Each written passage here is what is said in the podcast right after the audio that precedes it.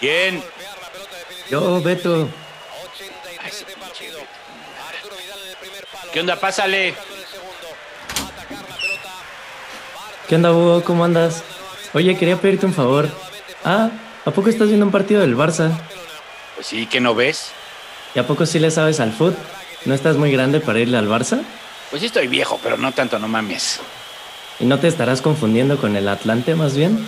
Claro que no, le voy al Barça desde niño. Ah, qué chido. Pues yo también. Bueno, ya me voy. Órale.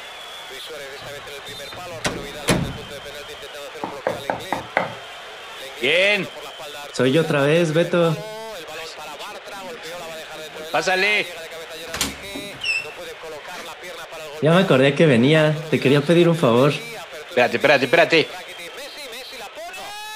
¡Gol! ¡Gol!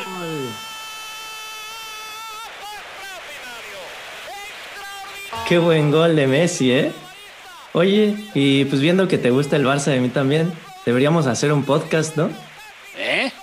Sí, un podcast. Sí sabes qué es eso. Sí, ya te dije que estoy viejo, pero no tanto. Sin pena, Búho, dime. Si no, pues yo te explico qué es un podcast, no pasa nada. Claro que sí sé, yo hago uno. No manches, pues yo también. Entonces, ¿cómo ves? ¿Le entras? Bueno, va, pero acabando el juego.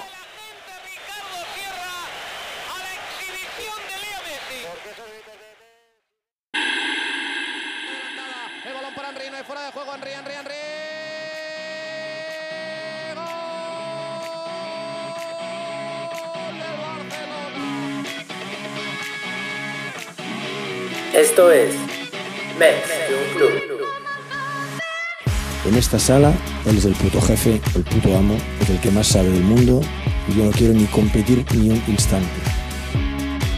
Lo que acaba de hacer Ronaldinho, perdónenme que marcarlo. Es absolutamente de malabarista, Mike. al loro, que no estamos tan mal, hombre.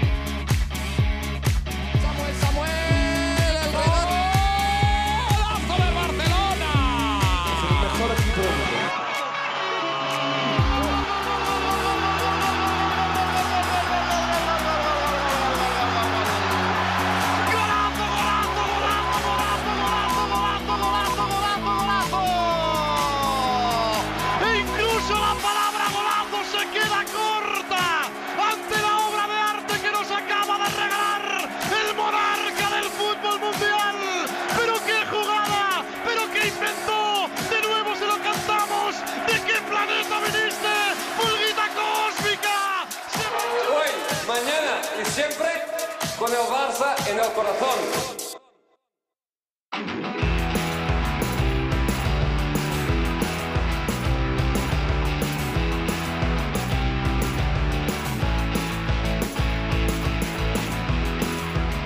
Muy buenas noches, muy buenas noches. Ya.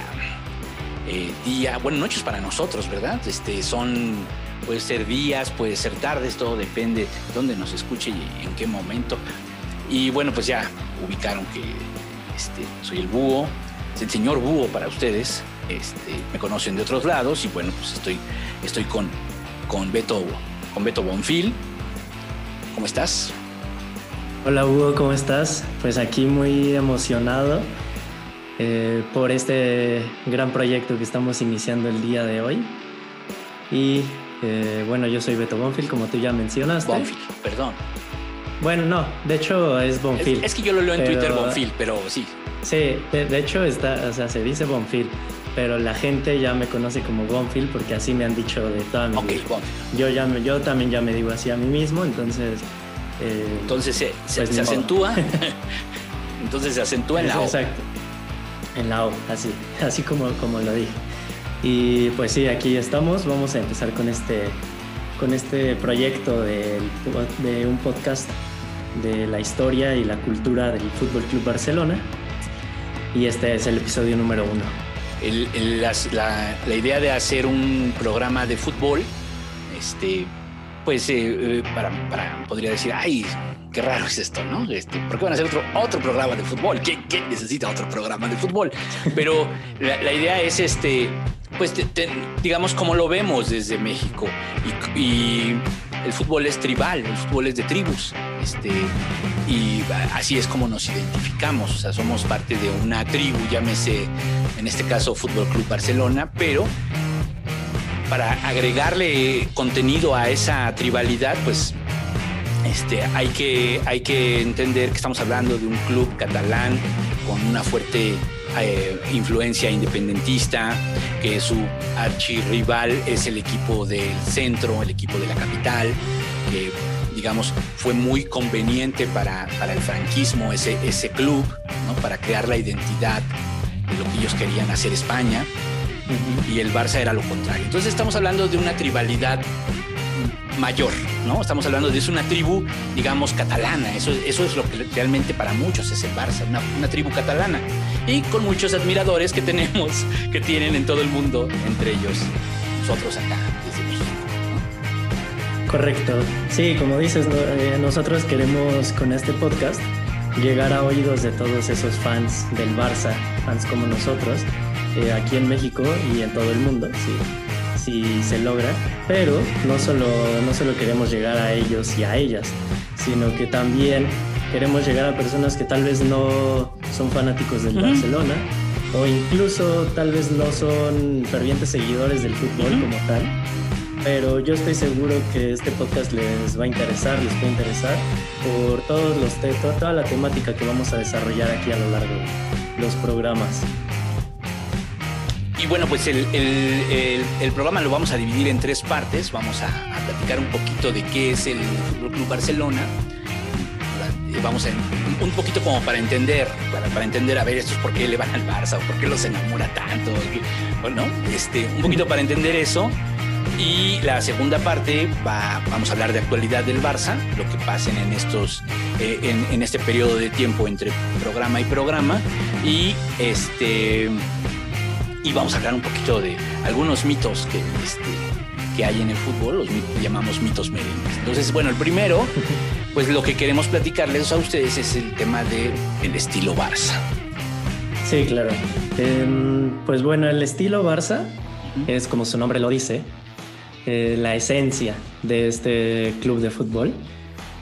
Eh, estilo porque es un estilo de juego, se caracteriza, eh, bueno, por muchas cosas que ahorita vamos a ir enumerando, entre ellas la posesión de balón, ¿no? que esto es, puede que sea lo que primero se le venga a la mente a las personas cuando escucha apps el Barcelona, el tiki-taka, la posesión de balón. Esto es una de las, de las cosas que, que contiene el fútbol total. Eh, pero creo que el búho nos puede eh, explicar un poco de el trasfondo y de los inicios de este fútbol total. El, el estilo Barça no nace en Barcelona, contrario a lo que, a lo que muchos podrían pensar. El estilo Barça nació en, en Holanda. Eh, si usted estuviera en los años 70 en Ámsterdam, probablemente andaría en una bicicleta o estaría viendo tulipanes o, o probablemente algunos como yo, pues estaríamos metiéndonos una cantidad exorbitada de marihuana y al mismo tiempo estaríamos pensando que ahí, en Ámsterdam, en los años 70, este, se creó uno de los estilos de fútbol más hermosos que hay, uno de los estilos de fútbol que más enamoran a la vista, que te enajenan, que cuando estás viendo, en- lo estás viendo en su plenitud es un, es un goce, no, no estás viendo el celular, o sea, ¿no? Tú te das cuenta si están jugando bien por cuántas veces ves el celular, ¿estás de acuerdo? ¿No? Entonces, Sí. si el partido está bueno, si el, si cuando, el, cuando nosotros veíamos al Barça en su plenitud, pues celular, ¿qué? ¿No? O sea, la vida no existe, te absorbe. Bueno, y se crea este estilo, este estilo se, se crea en Holanda y bueno, pues fue migrando en, eh, en distintos, este, en distintos equipos de, fútbol, fue, fue cambiando, entre ellos desde luego pues el, el Fútbol Club Barcelona y entonces digamos el primer equipo que lo lleva es el Ajax de Ámsterdam de 1970 a 1973 y ese equipo tenía entre sus jugadores a un Messi, a, un Messi, así tal cual, un dios del fútbol que era Johan Cruyff. Ahí lo tenía y este y eh, era, era el, el Ajax de Ámsterdam, pues se convirtió en uno de los equipos más importantes de Europa, pero la gente no lo conoció hasta que fue el Mundial del 74, cuando la misma base de la- del Ajax de Ámsterdam se vuelve este, la base de la selección holandesa. Dos puntos más y concluyo. Eh, este, esto entonces evolucionó en el Barcelona pues en algún momento también estuvo el creador de todo este el fútbol total, se le conoció el fútbol total en los años 70, este, que era Rinus Mitchell. Y este, digamos, ya otros hacían un fútbol similar. De hecho, se habla que el equipo de River de los años 40 este, tenía este mismo estilo de juego, ¿no? Pero digamos, quien lo profesionaliza, quien lo vuelve una, hasta una filosofía, pues es Rinus Mitchell cuando, y con el Ajax y entonces con la Naranja Mecánica. Él dirigió también en el Barcelona. Johan Cruyff jugó en el Barcelona. Luego hablaremos de eso, de Johan Cruyff en el Barcelona, pero es importante este, eh, destacar que algún, hubo otras evoluciones como el Real Madrid o el Milan de los 80 practicaron fútbol total. Este, Holanda del 88, Holanda del 98, el, el, y por supuesto el Barça, ¿no? El Barça de los 90 del Dream Team y el Barça de, el Barça de, Pep Guardiola y bueno, podríamos hablar de, los tres Barças, ¿no? El Barça de Rijkaard, el, el Barça de Pep Guardiola y el Barça de Luis Enrique, practicando en algún momento un fútbol total, ¿no? Sí, sí, lo, explicaste. Mejor no lo pude haber explicado yo. Nada más sí, eh, me gustaría ahí agregar que como tú dijiste, el fútbol total lo conoció el mundo en la Copa del Mundo de 1974, en la cual Holanda traía como entrenador a Rinus Michel y como gran estrella a Johan Cruyff. Eh, ese equipo llegó a la final, la perdió contra la Alemania Federal tristemente, pero ese equipo revolucionó el fútbol a nivel global porque traía conceptos que nadie más había eh, desarrollado nunca traía conceptos del estilo de que los jugadores intercambiaban posiciones, ¿no?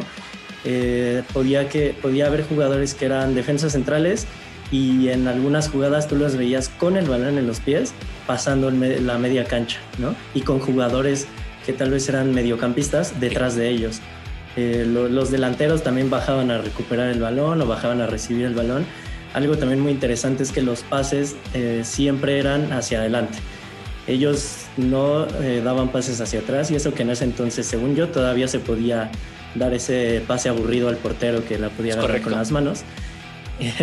y Holanda em, le dio un ritmo al juego mucho más veloz, ya que no daba pases hacia atrás, siempre iban hacia adelante, siempre intercambiando posiciones y atacaban con muchos, con muchos jugadores, al igual que ejercían una presión muy alta con también bastantes jugadores, eh, que de hecho dos, tres veces por partido, hacían una jugada muy interesante en la que cinco o seis jugadores se iban contra el jugador del equipo contrario que traía el balón en los pies y entre los cinco o seis le quitaban la bola y esos mismos jugadores iban y cruzaban el campo para, pues, para terminar la jugada.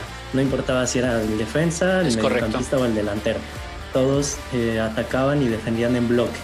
Eso es, este, eso es una de, de las como novedades y por lo que a la gente le, fascinó tanto este fútbol, que le sorprendió tanto que, que, había conceptos que nunca se habían visto, ¿no? Y que empezó a ser el fútbol más vistoso.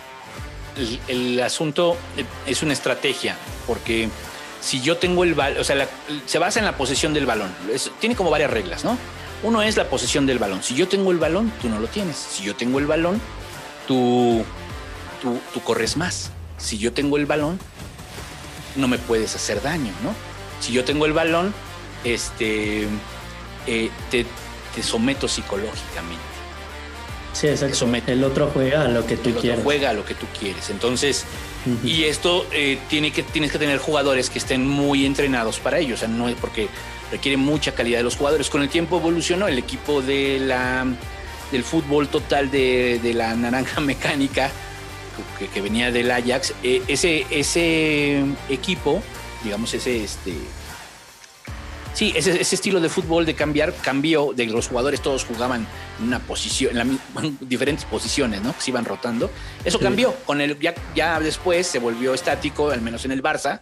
En el Barça sí se apostó ya mucho por un por una formación de cuatro defensas, eh, tres jugadores en la media cancha y tres en la delantera, ¿no? El 4-3-3. Bueno, y entonces, el, con el tiempo, eh, ha habido algunas variaciones. De hecho, los holandeses siempre están variando. Yo no sé por qué se extrañan de Kuman. Kuman es holandés y está loco. Todos los holandeses están locos. O sea, todos los holandeses hacen locuras.